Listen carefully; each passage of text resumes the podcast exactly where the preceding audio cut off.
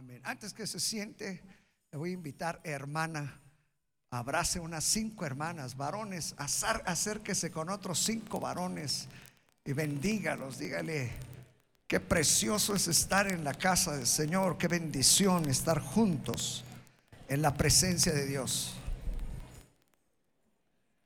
Aleluya. Se goza,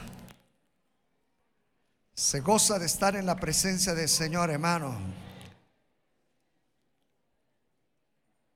Aleluya. Ahora sí, después que haya tenido la bendición de bendecir, de saludar, de regalar una sonrisa, ahora sí puede tomar su lugar. Bienvenidos a la casa del Señor. ¿Alguien nos visita por primera ocasión? Quisiera preguntar, ¿alguien está aquí por primera ocasión? ¿Todos son de casa? ¿Todos? ¿No hay ninguno invitado? Por hoy? ¿Todos son de casa? Muy bien. ¿A usted sí, la primera vez que viene? ¿También usted? Ah, bueno, ¿por qué no se pone de pie? Porque todos los que están ahí a su lado quieren, quieren bendecirlos, ¿verdad, hermanos? bendígalos a los hermanos.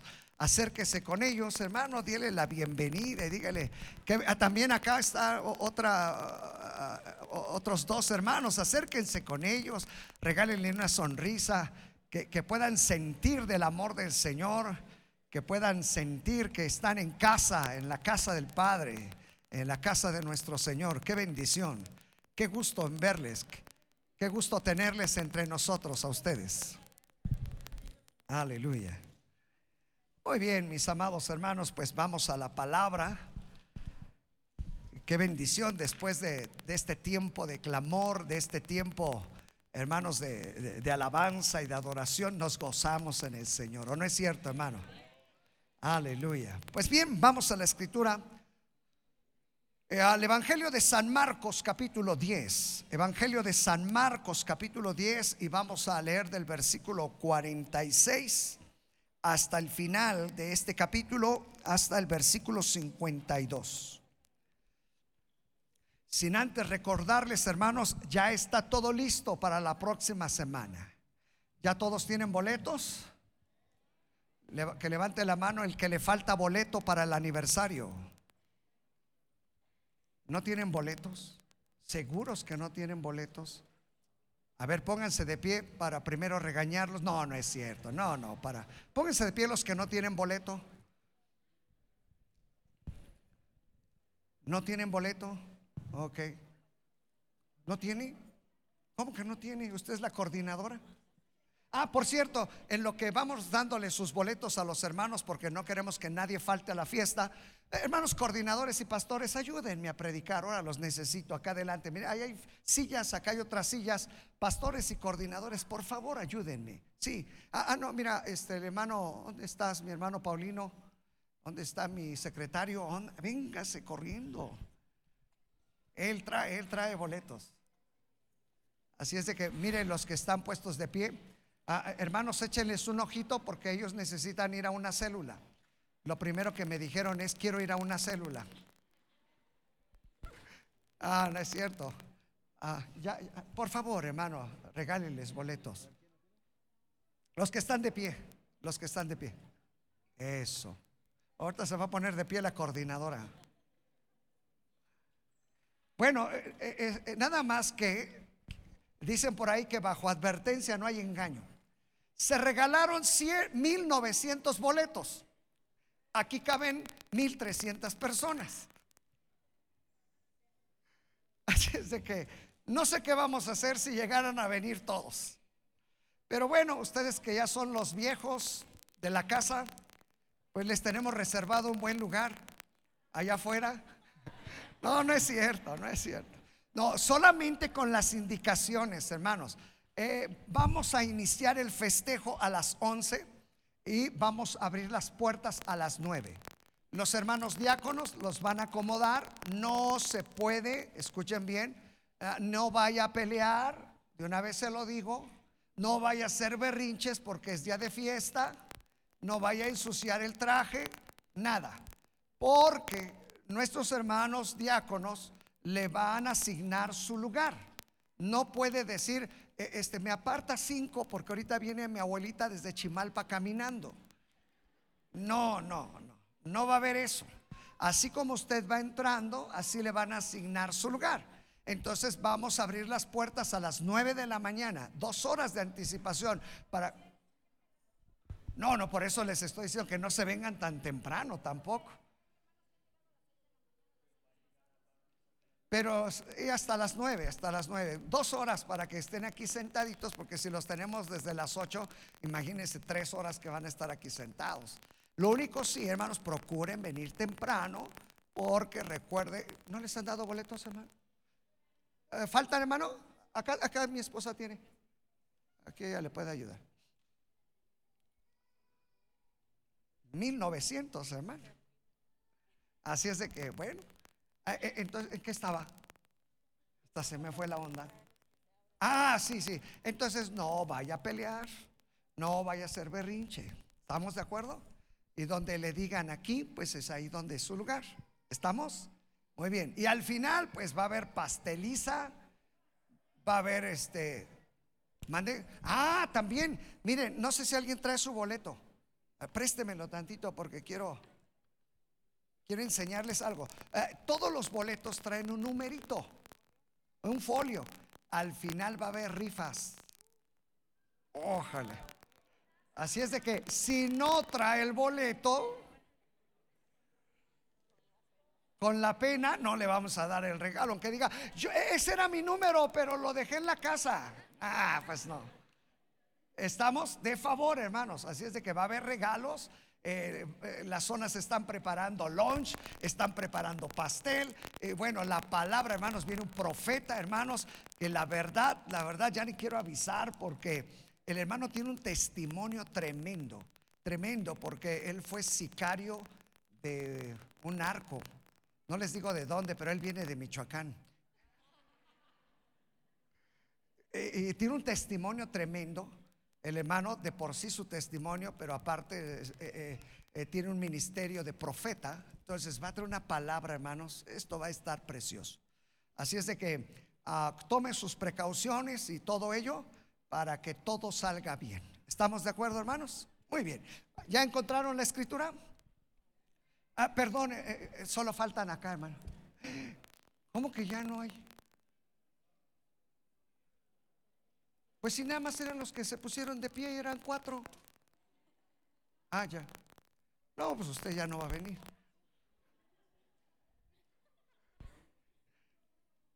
A ver, ahorita checamos. Sí, el hermano se quedó con los de la rifa. No, no es cierto. Los premiados. No, no es cierto. Muy bien. Muy bien, ya están los coordinadores. Muy bien, vamos.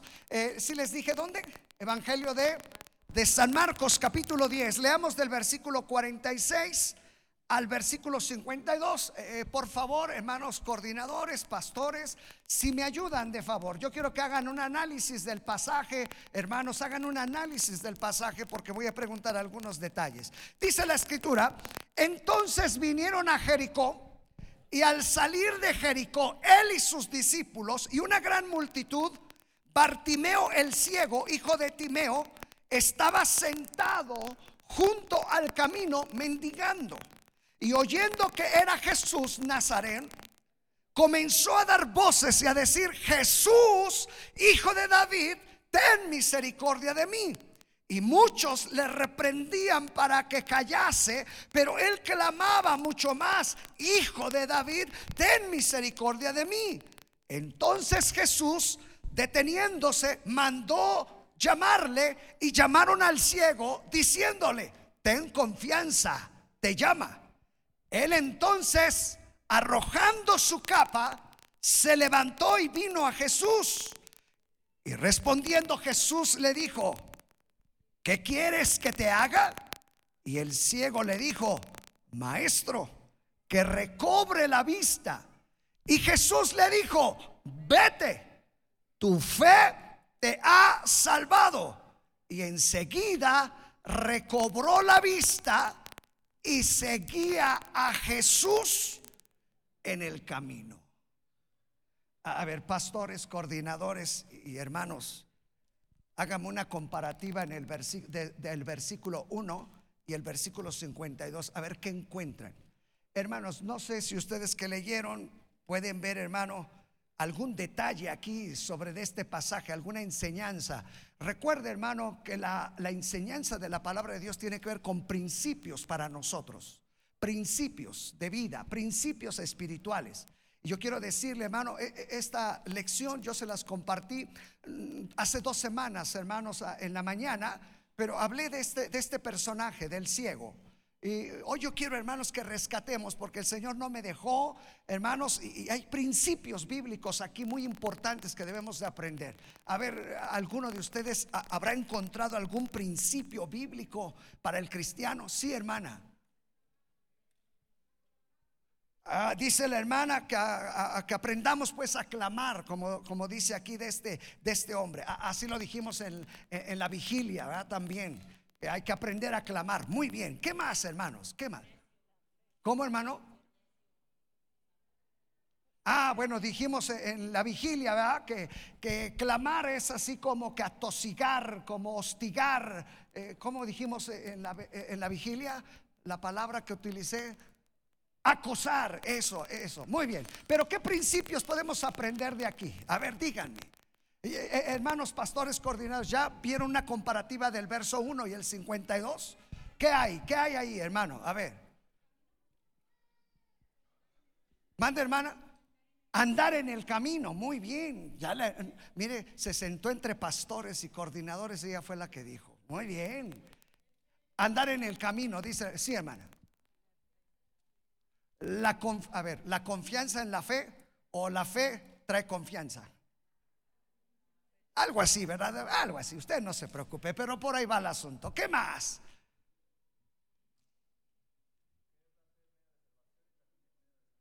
Bueno, que la fe puede ser un medio para la salvación, pero también un medio para la sanidad. Muy bien.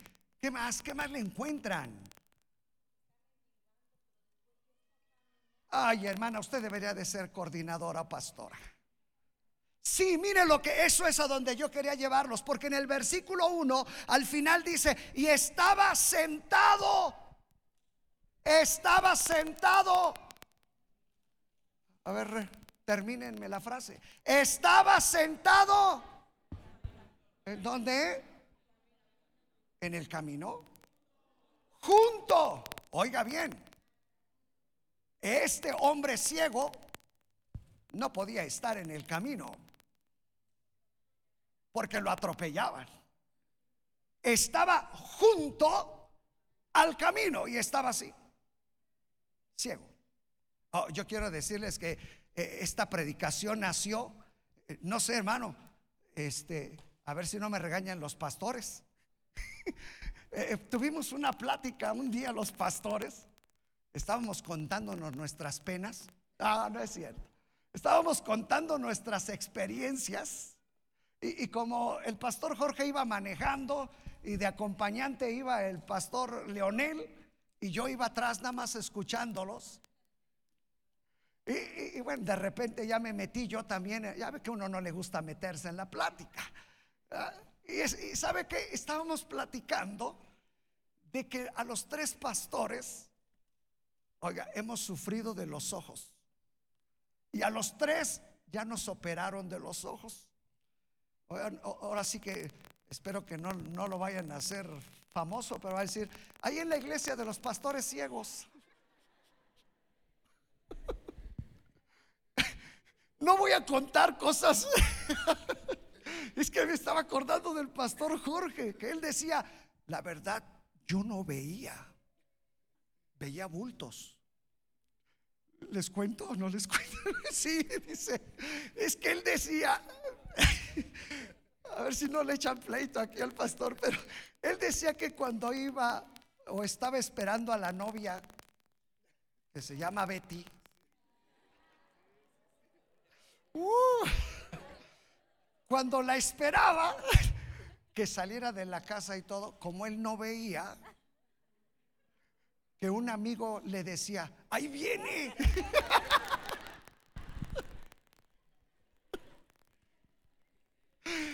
Oiga, yo iba atrás del carro y me iba riendo. ya no les cuento más, hermano. y luego aquí el pastor, el pastor, estaba predicando aquí. Estaba predicando aquí un domingo en la mañana. ¿Y qué creen? que se le botó la retina aquí predicándoles. Ni se dieron cuenta. Sí, casi, casi el ojo ya lo traía aquí afuera y ustedes, amén, amén, gloria a Dios. Y bueno, yo salí peor, hermanos, porque yo les dije, a mí me operaron a la antigüita.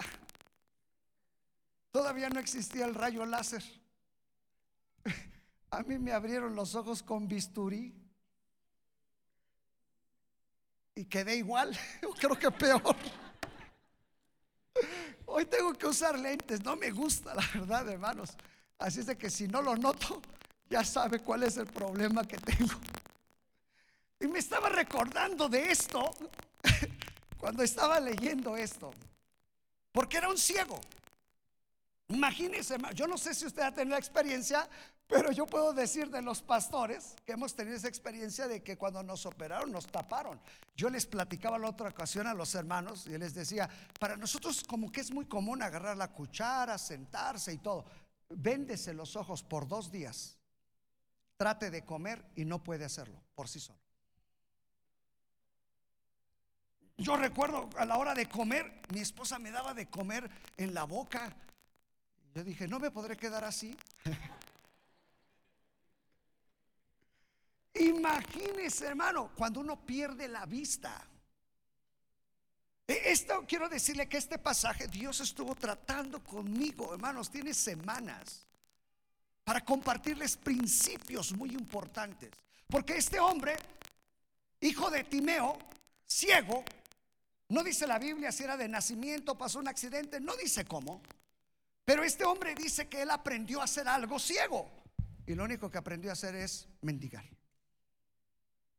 Imagínense, hermano. Yo no sé si como muchos cada mañana lo llevaban junto al camino y lo único que hacía es sentarse, extender la mano. ¿Se imaginan, hermanos, su vida? Imagínense la vida de un ciego. Pierde visión, pierde todo, hermano. Yo recuerdo que en la ocasión que me operaron, después que me quitaron los vendajes, eh, creo que le pasó lo mismo al pastor Jorge, escuché. Pero cuando, fue un domingo, cuando me quitaron los vendajes, vi el cielo. Ay Dios, dije, qué bonito se ve. Qué bonito se ve el cielo. ¿Por qué, hermano? Porque uno recobra la vista. Porque cuando tu vista es quitada, se pierde la visión. Y vas a estar junto al camino. Pero después que fue sanado, 52, ¿qué dice? ¿Y qué? Y seguía, oiga, oiga, qué diferente del comienzo al final. Y después seguía Jesús en el camino. Vamos Jesús, ¿para dónde vamos a viajar? Yo ya voy contigo. Iba en el camino. Ahora, quiero, todavía es la introducción a donde quiero llegar. ¿Recuerdan lo que Jesús dijo Juan 14, 6? Yo soy. Nosotros nos hemos aprendido ese versículo como una letanía. Jesús dijo, yo soy el camino, la verdad y la vida. Saben, hermanos, que en este versículo están las tres etapas del crecimiento en la vida de un cristiano las tres etapas de crecimiento espiritual en la vida de un cristiano. Número uno, después de ser ciego, conoces el camino. ¿O no es cierto? Sí, hermano. El ciego inmediatamente sabe por dónde caminar. Ustedes han visto quizás a un invidente, traen un bastón, tocan. Van a bajar y primero tocan. ¿Por qué? Porque no hay visión.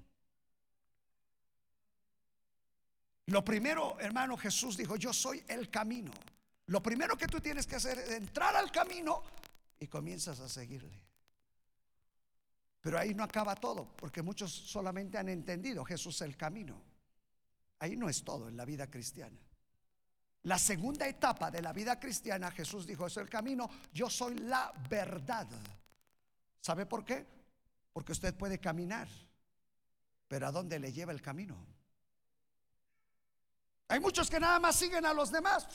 Yo les he dicho, hermanos, yo como pastor tengo un principio para ustedes, mis hermanos. Y yo les digo, a mí no me gusta que al cristiano le digan ignorante. A mí no me gusta, hermano. Oiga bien, me da coraje, santo cuando alguien dice, ustedes parecen borregos. ¿Han escuchado esas expresiones? ¿Y saben por qué, hermano? Porque nos tildan de ignorantes en lo que creemos. ¿Por qué? Porque solamente, amén, amén. Vamos, vamos. Yo, eh, nada más. Pero sabes que el, el, segundo nivel de crecimiento en tu vida espiritual, hermano, es conocer las verdades de la escritura. Quien no conoce las verdades de la escritura nunca va a tener cimientos. ¿Se acuerda de Sansón? Cuando le sacaron los ojos, él pierde su visión. ¿Y sabe qué, a qué lo pusieron a hacer? A moler. Lo tomaron como un animal y nada más lo que hacía era daba vueltas. Daba vueltas. Daba vueltas. Eso es lo único que hacía porque ya no tenía visión. Y el que el único que tiene camino, hermano, solamente va a estar caminando y seguir a los demás. Vente, sí, vamos. Vamos para acá, sí. ¿Y a qué? ¿Quién sabe? Pero tú vente. ¿Por qué? Porque no tiene visión, porque no sabe su visión. Es importante la verdad, porque dijo el Señor, y la verdad os hará, entre más te metes la verdad, más libre eres.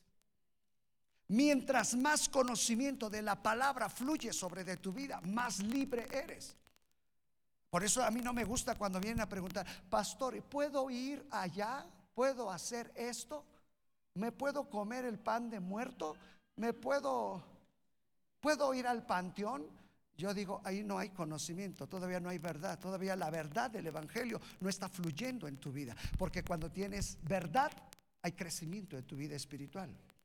Y número tres, hermano, después que hay conocimiento, comienzas a vivir la verdadera vida espiritual. Porque el Señor dijo, yo he venido a que tengan vida y vida en abundancia. La vida en abundancia es después del conocimiento en la palabra del Señor. ¿Ven qué nivel estás? No me digan.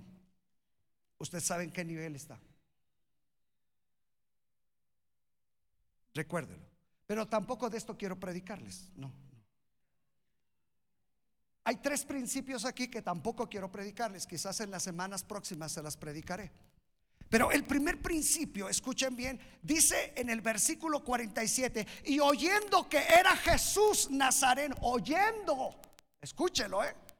Este hombre ciego estaba junto al camino, estaba así, ¿verdad que sí? Pidiendo, mendigando. Pero dice, oyendo que era Jesús Nazareno. Oiga, esto, esto es un principio, hermano. Cuando aprendemos a oír y desarrollamos el sentido del oído espiritual. ¿Saben que este hombre, hermano, desarrolló inmediatamente después que escuchó de Jesús? ¿Qué habrá escuchado?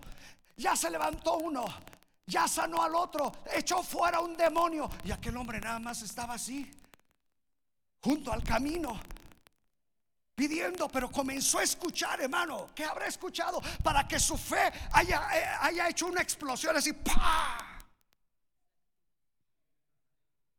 Ah, escuchó de Jesús. Su fe es una explosión. Sabe, hermano, que cuando nosotros nos adentramos en la palabra del Señor, cuando escuchamos de Él, hermano, nuestra fe se tiene que acrecentar. Y yo quiero más, quiero aprender más, quiero estar más ahí, quiero, eh, quiero estar más. Mire, oh, oh, qué, bendición hoy, eh, se los voy a poner así, qué bendición estuvo parado hora y media cantándole y llorando al Señor. ¿No le gustó? Pues eh, no se sorprenda que después vayan a ser dos horas. Porque todos deberíamos, yo quiero más, yo quiero más. Este hombre hizo una explosión lo que escuchó, hermano, a tal grado, oiga bien, hermano, que comenzó a dar voces, a gritar. Escuche, comenzó a dar, ah, pero escuche esto, nunca había hablado de Jesús, estaba mendigando junto al camino. Lo único que decía, una moneda, ¿me regalas una moneda para un pan, para comer hoy? Esas eran sus palabras, escúchalo, ¿eh? Pero después que hubo una explosión, hermano, de fe sobre de su vida, imagínate la revelación que recibió, porque eso es muy importante. Este es el otro principio, que cuando tú aprendes a escuchar la palabra, hermano, oye, vas a comenzar a hablar cosas tan especiales de Dios, porque este hombre lo que dijo es, hijo de David. ¿Sabe que era un término teológico, hijo de David? ¿Quién le dijo en ese instante? Dile hijo de David y lo vas a detener. No, hermano, porque cuando se te activa la fe, comienzas a declarar cosas, hermano, poderosas en el Señor. Pero de eso no les voy a hablar, eso después. Versículo 50, nada más son cosas para que aprendamos. Ahorita voy a la predicación. Versículo 50. Él entonces, ¿qué hizo? A ver otra vez, ¿qué hizo? Mire, después de que él clamó y clamó, entonces Jesús deteniéndose. Oiga, lo que detiene a Jesús es eso, hermano. Que alguien abra su oído para la fe. ¿Ah? y comienza a hablar cosas tremendas. Jesús lo detuvo, mandó llamarle, llamaron al ciego diciéndole, ten confianza, levántate, te llama. Él entonces arrojando su arrojando su capa. Ay, hermanos, les voy a hablar de la capa uno de estos domingos. Saben, hermanos, la capa era un instrumento importantísimo para los judíos, porque la capa habla de cobertura. Eh, ahorita yo le decía a mi esposa, ¿no traerás un chiclito por ahí? Y me dice, pues nada más traigo esto. ¿Saben qué fue lo primero que hice?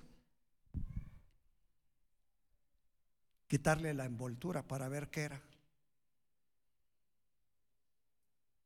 Sabes que todos los que estamos aquí, hermanos, traemos una cobertura. Tú eres de esta casa, tienes una cobertura. ¿Sí sabían? Sí, hermano. Si, yo siempre les digo, ah, si andas de chapulín no tienes cobertura, no traes capa. ¿Sí sabían eso? Saben que la cobertura, entonces, hermano, es importante, vital. Ahora van a entender, algún día les voy a predicar de la capa. Porque es tan importante que ustedes entiendan que es la cobertura, hermano. Y cuidado, ¿quién se quita la cobertura? Este hombre, hermano, imagínense la cobertura que traía. No dice la Biblia cuántos años estuvo así. ¿Me dan una moneda? Dame algo para vivir. ¿Cuántos años habrá tenido esa cobertura? ¿Cómo creen que había tenido su mentalidad? No veo. No sé qué hay más allá. Ah, todo era limitado. Seguramente alguien lo traía y decía, eh, eh, aquí está tu esquina, eh, junto al camino. Tú no puedes andar en el camino, ten cuidado. Toda la vida le dijeron, no puedes meterte en el camino. ¿Sabe que ese camino donde habla la Biblia era un camino transitado que iba y que llegaba al templo? Oiga, esto es algo tremendo, ¿eh? Ese camino transitaban todos los que iban al templo. Y le dijeron, tú no puedes estar en el camino porque te van a atropellar. Entonces su mentalidad era, yo solamente puedo estar aquí. Denme un peso, una moneda, lo que traigan, por favor. ¿Sabe? Todo era limitado. Por eso es que cuando el Señor lo llamó, ¿sabe qué fue lo, hizo, lo primero que hizo? Esa cobertura que traía. Dijo, esto ya no me sirve.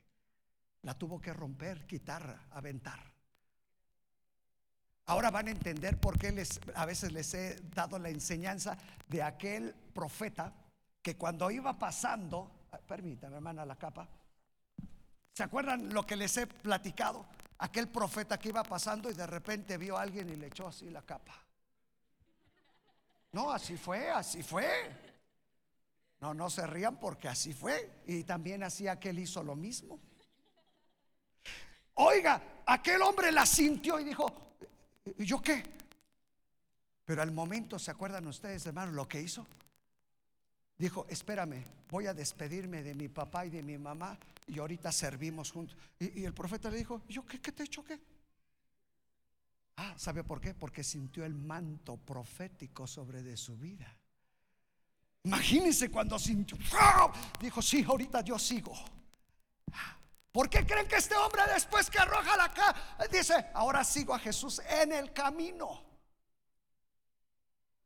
En el camino. Yo no sé, hermano, pero yo creo que fue de aquellos que yo sigo a Jesús, eh, pero ya regresa tú. No, yo sigo. ¿Qué ya vete? No, yo sigo porque había aventado su cobertura antigua. Hay que aventar la cobertura antigua, ponerse lo nuevo. Pero de eso tampoco voy a hablar. Mejor vamos a entrar al sermón. La verdad, les voy a decir, no pude encontrarle título al sermón. Me esforcé, me esforcé, me esforcé y la verdad, hermano, no lo encontré. Y el único título que probablemente pude ponerle al sermón, dije, se van a reír de mí. Y le iba a poner lo que canta el, e, e, el salmista cristiano. Los caminos de la vida. ¿Le pueden terminar? A ver, a ver, los caminos de la vida. Ay, ay. Vi a alguien que hasta le hizo así. Ay, mundano. Si es cristiano el que la hizo, ha venido aquí a cantarla. Ah, ¿verdad? Es que no se sabe en la segunda parte, pero Natán sí se la sabe. ¿Cómo va?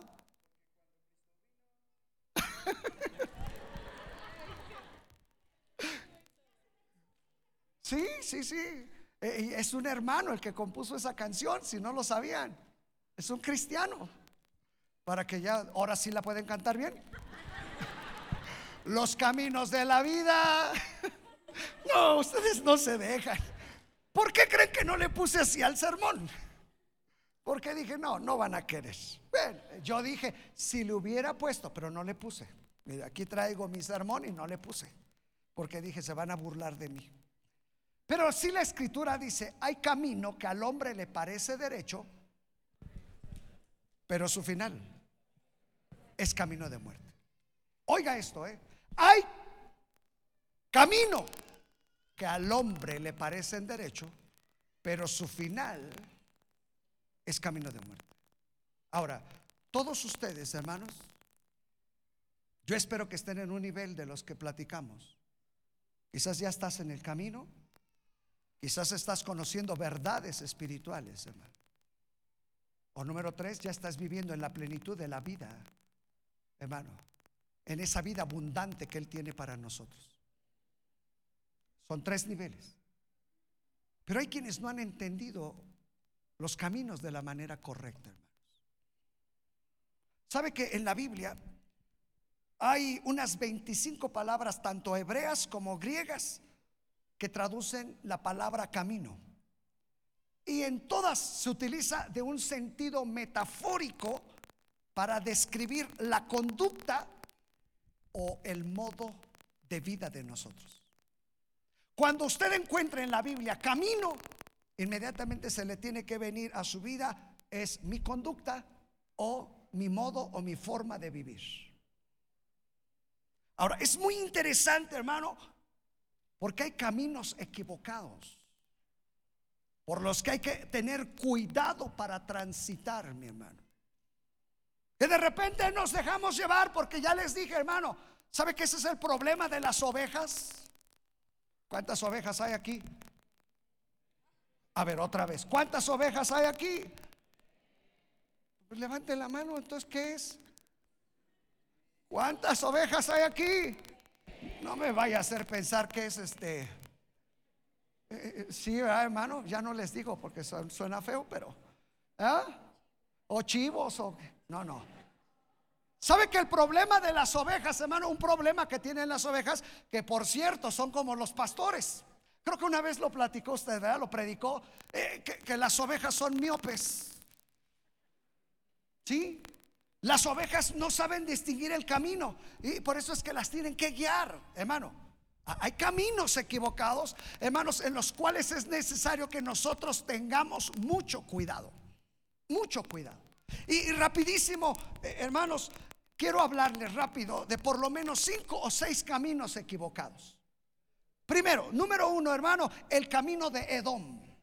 Ay, cuando yo estaba estudiando esto, dije, Padre Santo, esto está tremendo para nosotros. El camino de Edom.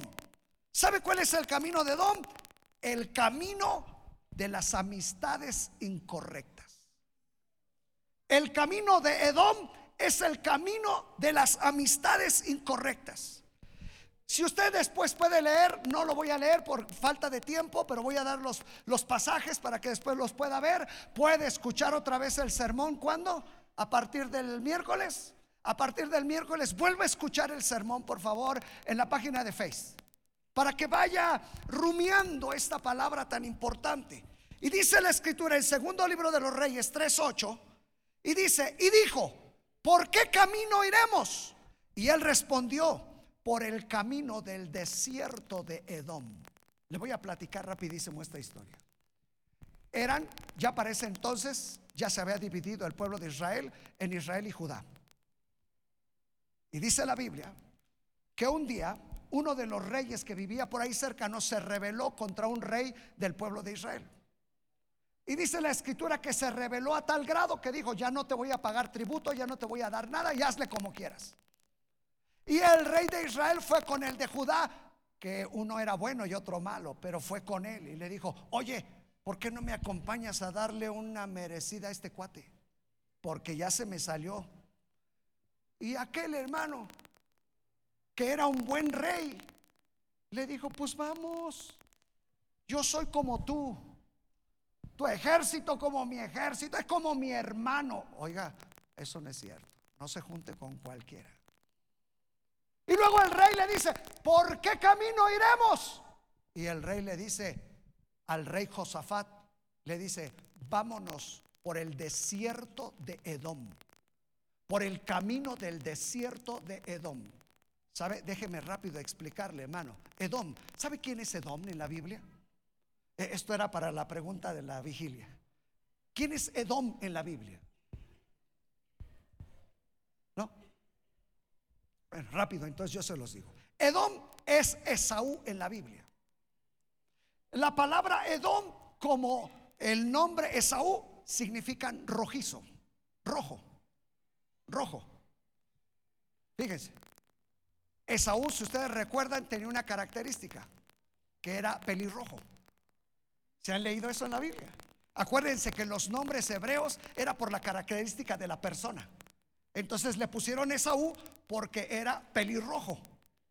Imagínense, era un hombre pelirrojo. E inclusive dicen los historiadores que hasta su, su, cuerpo, su cuero, era rojo. Fíjese. Y luego él fundó una ciudad que se llamó Edom, como él, su nombre, rojo. Pero ¿saben a dónde? ¿Dónde quedaba Edom? Era un desierto.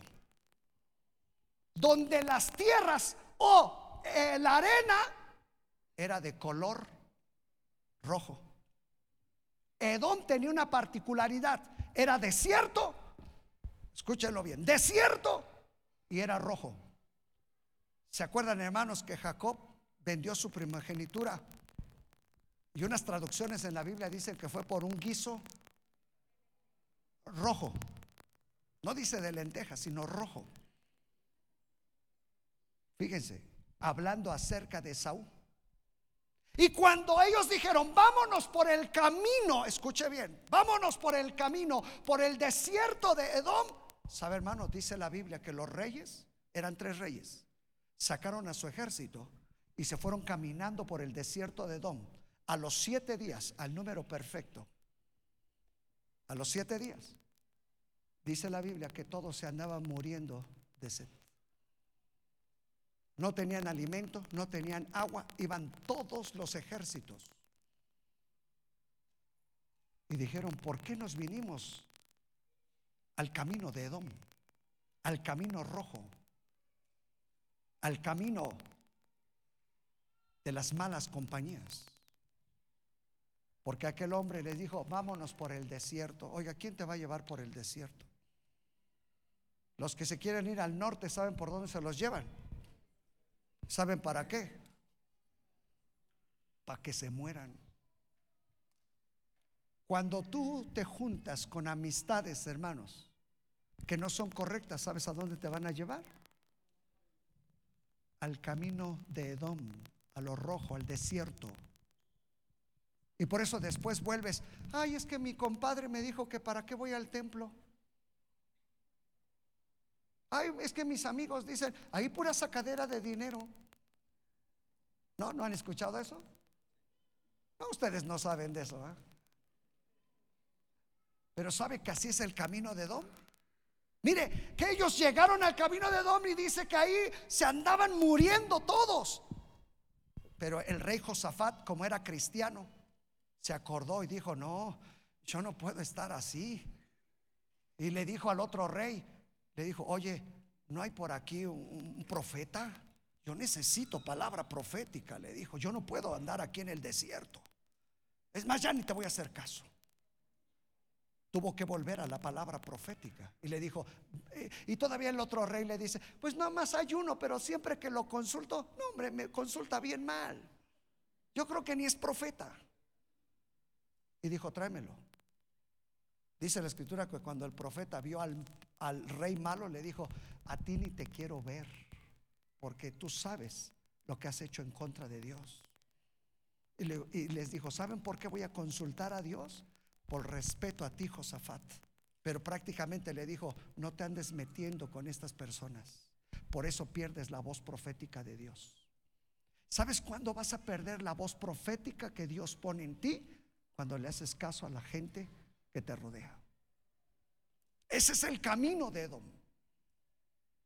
Ah, ya no vayas, ya para qué tanto. Ah, ¿para qué hora la célula? Ahora yo no sé dónde sacaron esas cosas.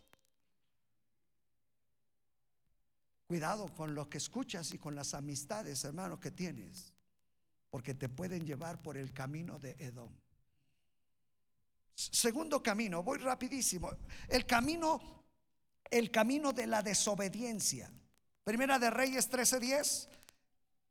Dice la escritura, regresó pues por otro camino y no volvió por el camino por donde había venido a Betel. Oiga, oiga esto, eh.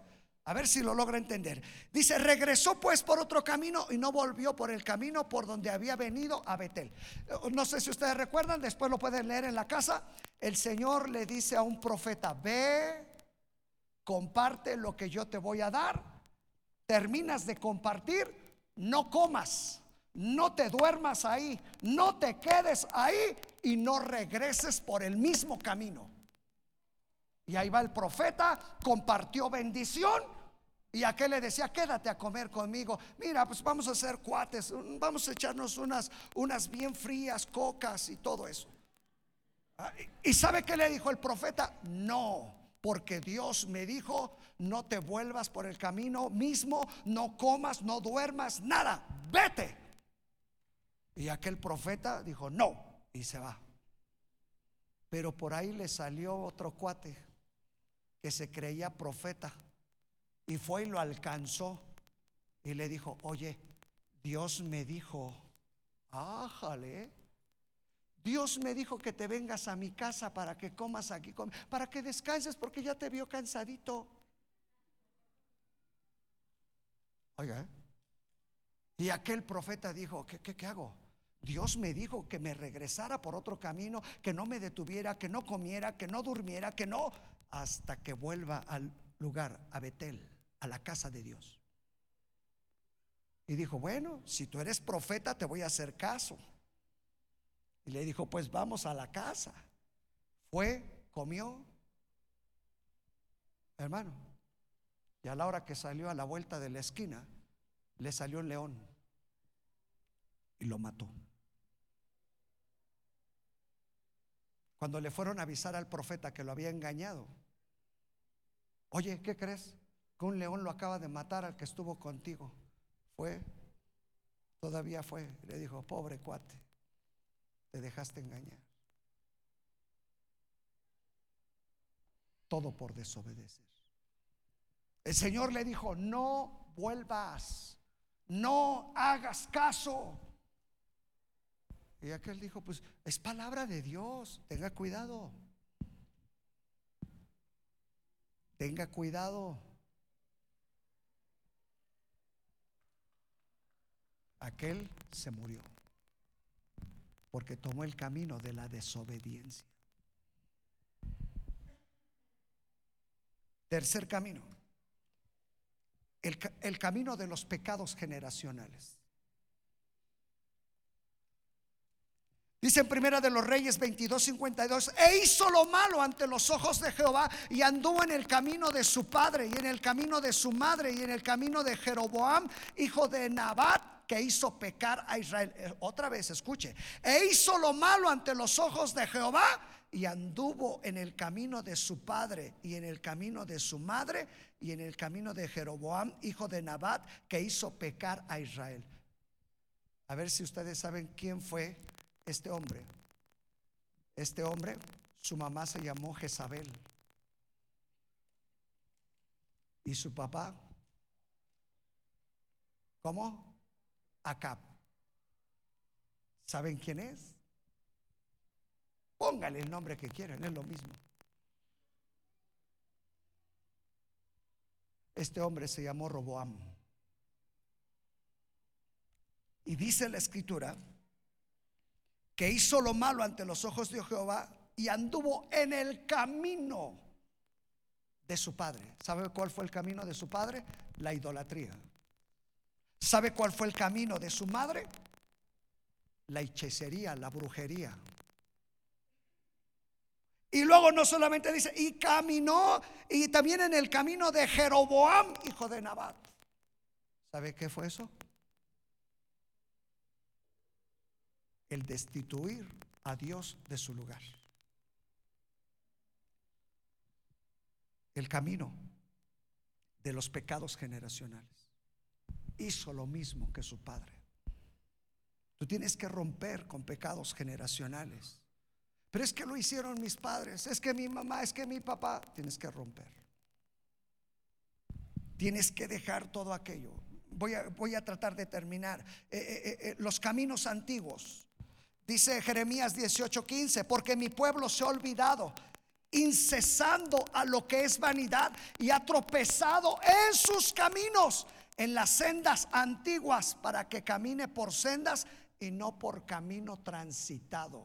Oiga, lo que el Señor quiere es sacarte de las sendas transitadas, hermano. El Señor, el Señor quiere que vayas con los demás. Pero también, hermano, hay pecado que te lleva por caminitos por acá. Nadie sabe, nadie me vio. Ah, yo puedo engañarlos.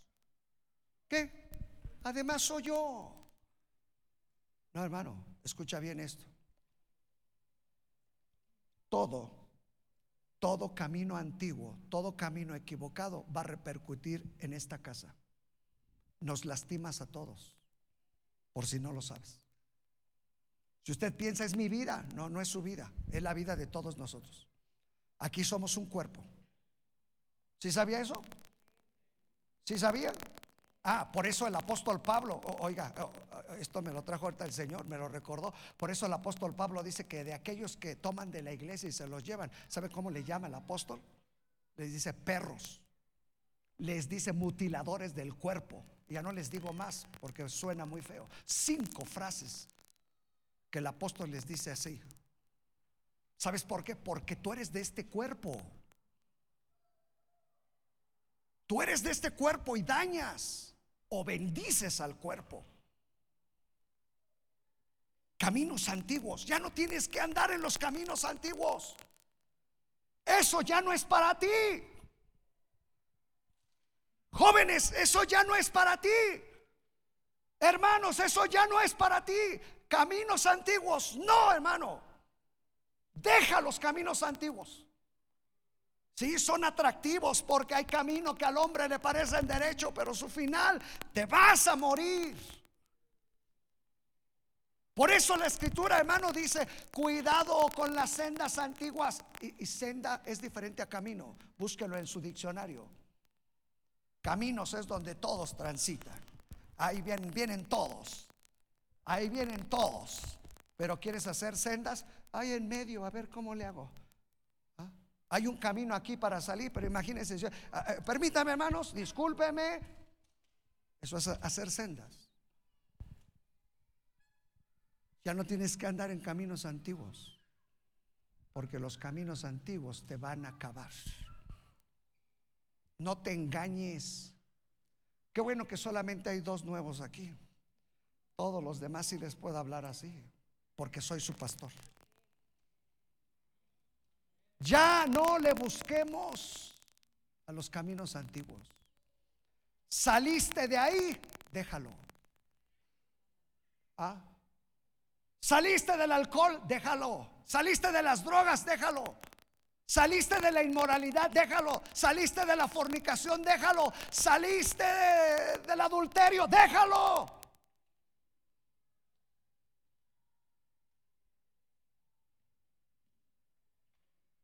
Caminos antiguos. Camino de desánimo Dice números 21:4, después partieron del monte Or, camino del Mar Rojo, para rodear la tierra de Edom, y se desanimó el pueblo por el camino. ¿Sabe dónde? En la misma, en el camino de Edom. Otra vez, esto es en números, hermano, cuando el pueblo de Israel salió de la esclavitud, agarraron el mismo camino, el camino de Edom, y dice que de ahí el pueblo se desanimó. Saben, si ustedes leen después esta escritura, hermanos, en números 21 y los capítulos que están ahí, van a encontrar cómo el pueblo de Israel, después de que pisó, hermanos, a Edom otra vez, comenzaron. ¿Y para qué? Dios dónde está? Ya no queremos ir. ¿Para qué nos sacaron? ¿Para qué? Sabe, hermano, es el camino del desánimo. Así es de que no hay nada, hermano, para desanimarse. Es, es difícil, claro. El camino del Señor, hermano, cuesta, claro. Claro, hermano.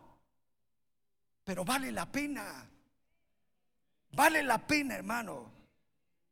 Y, ya solamente les voy a mencionar uno último, segunda Pedro 2.15, el camino de Balaam. El camino de Balaam Has dejado el camino recto y se han extraviado siguiendo el camino de Balaam, hijo de Beor, el cual amó el premio de la maldad. Ah, le gustó más, hermano, el premio de la maldad que el premio de lo correcto. ¿Se acuerdan de Balaam que, le pidieron ve a maldecir y no salía maldición? ¿Ah? Que maldiga, bendito serás en tu entrada y en tus... Que no, eso no. Es que no me sale, dijo. Y, ¿saben? Le digo, pues te pagamos más. Y dijo, ahí voy, ahí voy. ¿Cuánto más me dan? Y ahí va. Bendito sea tus hijos. Bendita el fruto del bien. Que no es maldecir. No me sale. Amó el premio de la maldad. Aunque Dios no lo dejó, por eso lo reprendió una mula y le habló. Estaba tan enojado este cuate que la golpeó y la, la mula le dijo, ¿por qué me pegas? ¿No, ¿No han leído que así dice? ¿Ah? Así, con esa vocecilla. ¿Por qué me pegas? Cuidado, hermano. Cuidado. En algún otro momento te llevaré a los caminos correctos, al camino de la adoración al camino de la santidad. Porque el Señor declara, escucha bien, esta es la palabra profética para ti, porque todo valle se rellenará y se bajará todo monte y collado. Los caminos torcidos serán enderezados y los caminos ásperos serán allanados. Porque eso es lo que el Señor quiere, hermano que nuestros caminos fluyan a la presencia de Dios. Él quiere llevarte al camino de la adoración. Qué bonito, hermanos. Después, si puedes leer e-, esta escritura, hermano, Ezequiel 46, 8. Y cuando el príncipe entrare, entrará por el camino del portal de la puerta y por él mismo saldrá. Era el camino de la adoración, el camino de la santidad.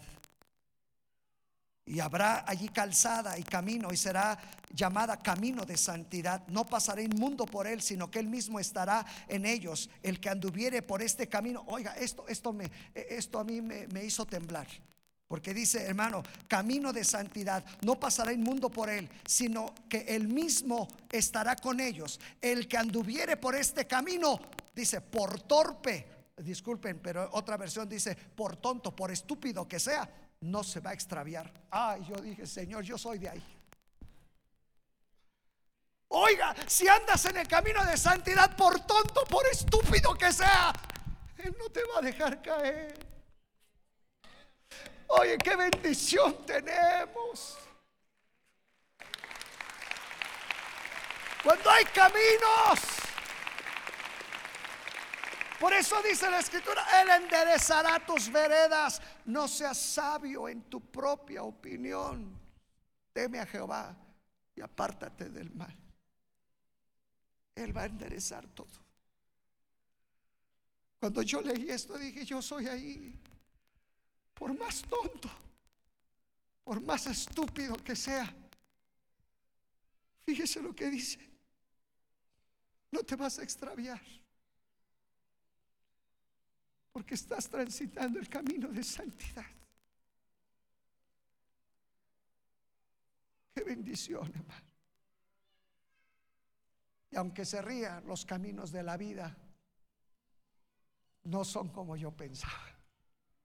Póngase de pie y oramos. Si alguien puede tocar algo, por favor, hermanos. Qué palabra tan profética.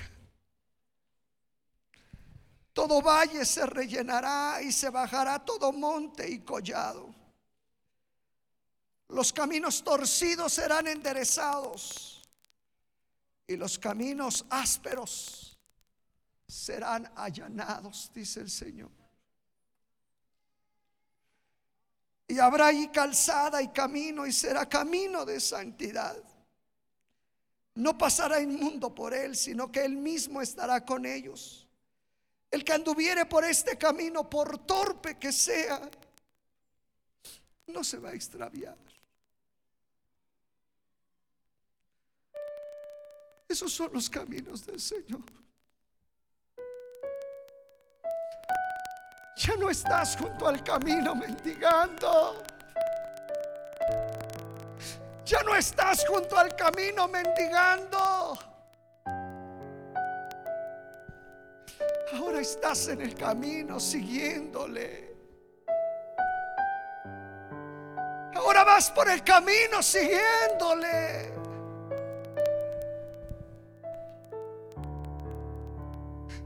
Oh, mi Señor, necesitamos.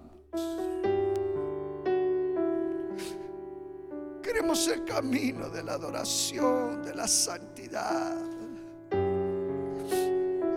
Endereza nuestros pasos. Endereza nuestros pasos. No seas sabio en tu propia opinión. No seas sabio en tu propia opinión.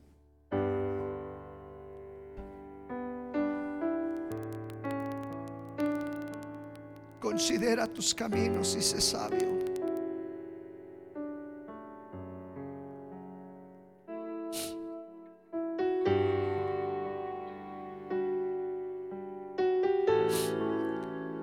Porque sus caminos son caminos deleitosos y todas sus veredas paz.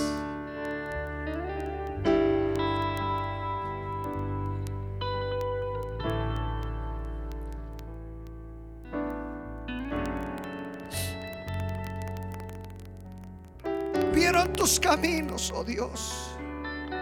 Los caminos de mi Dios, de mi Rey, en tu santuario.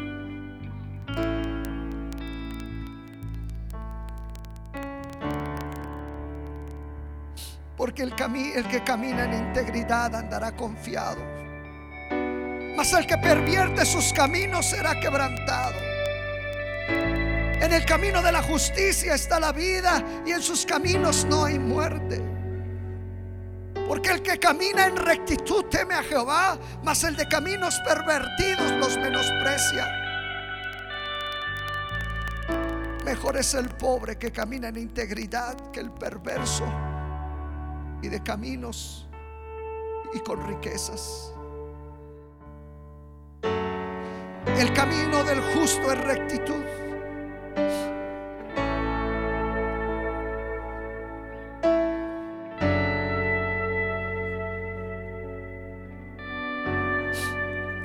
Transitar por tus caminos. Espíritu Santo, ayúdanos. Espíritu Santo, ayúdanos. Espíritu Santo, aquí está tu iglesia. Enséñanos a dar pasos firmes en tu camino, cimentados en tu verdad.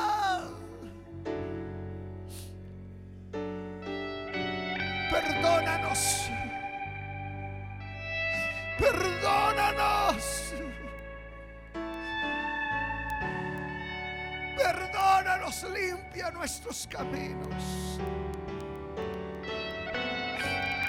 Limpia nuestra vida, nuestra conducta, nuestra forma de vivir. Si nos hemos equivocado, si nos hemos desviado, perdona. Queremos el camino de santidad, queremos el camino de la adoración, queremos el camino, Señor, donde son allanados, donde son restaurados nuestros pasos. Espíritu Santo, Espíritu Santo, amado, aquí está tu iglesia, esperando por ti, esperando en ti esperando en ti.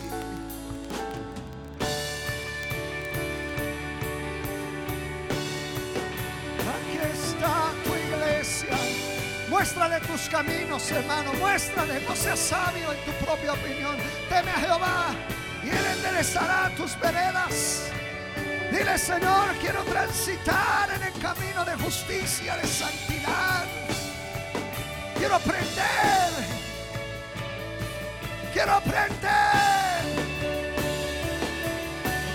Quiero aprender. Guíame por sendas de justicia por amor de tu nombre. Porque aunque ande en valle de sombra y de muerte, no temeré mal alguno. Porque tú estarás conmigo. Tú estarás conmigo tú estarás conmigo. Si hay alguien que tiene palabra profética para la iglesia, este es el momento antes de terminar. Yo sé que el Señor pondrá palabra profética en ti, en tus labios. Solamente tres, solamente tres. Oh, glorioso Espíritu Santo. Oh, glorioso Espíritu Santo. Tú ministrando, sé tú hablando, sé tú, sé tú, Espíritu Santo. Sé tú, Espíritu Santo, aleluya. Sé tú, Espíritu Santo. Así dice el Señor, anhela los mejores dones que yo he puesto sobre ti. Yo te mostraré el camino. Anhélalos, pronto los recibirás, dice la palabra del Señor.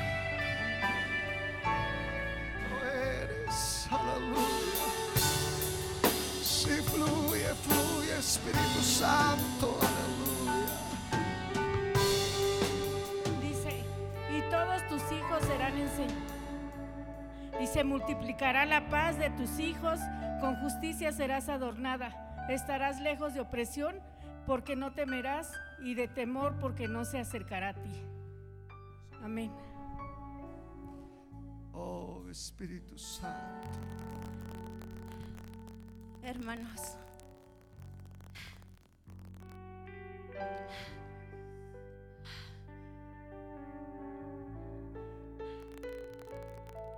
el Espíritu Santo está en este lugar y Él me ha dicho, y Él me ha dicho,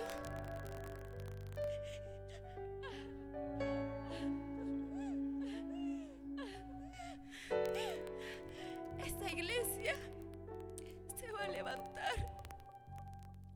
La voy a fortalecer. Y va a haber milagros, hermanos, va a haber milagros. El Espíritu Santo está en este lugar. Es cosa que creamos. Él existe, es verdadero, lo puedo sentir. Lo siento dentro de mí. Y yo les invito a que lo sientan. Él está aquí. ¿Qué necesidad tienen ustedes? ¿Qué necesidad tienen? ¿Quién no puede hacerlo? Dígame, por favor. Él está aquí. Es cosa que lo pidan. Él puede hacerlo. Es el Dios de siempre. Él está aquí en este lugar. Créanlo.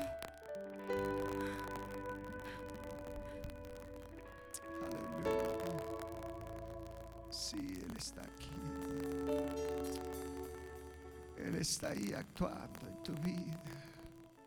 Ahí está fluyendo. Él está allanando caminos. Él está enderezando sendas. Él está ministrándote. Su espíritu te está ministrando.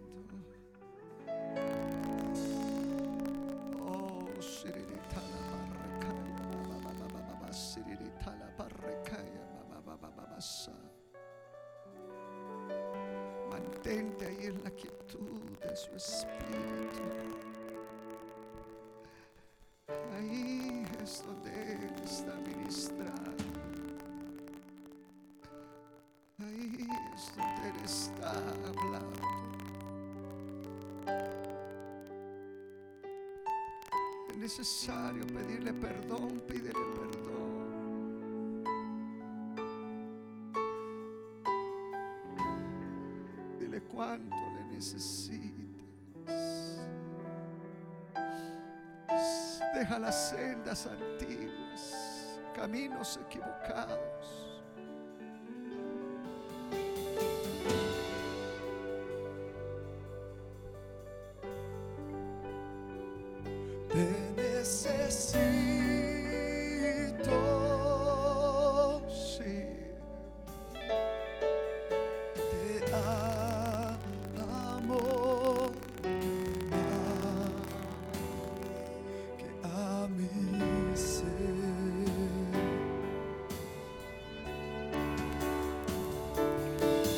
Te anhelo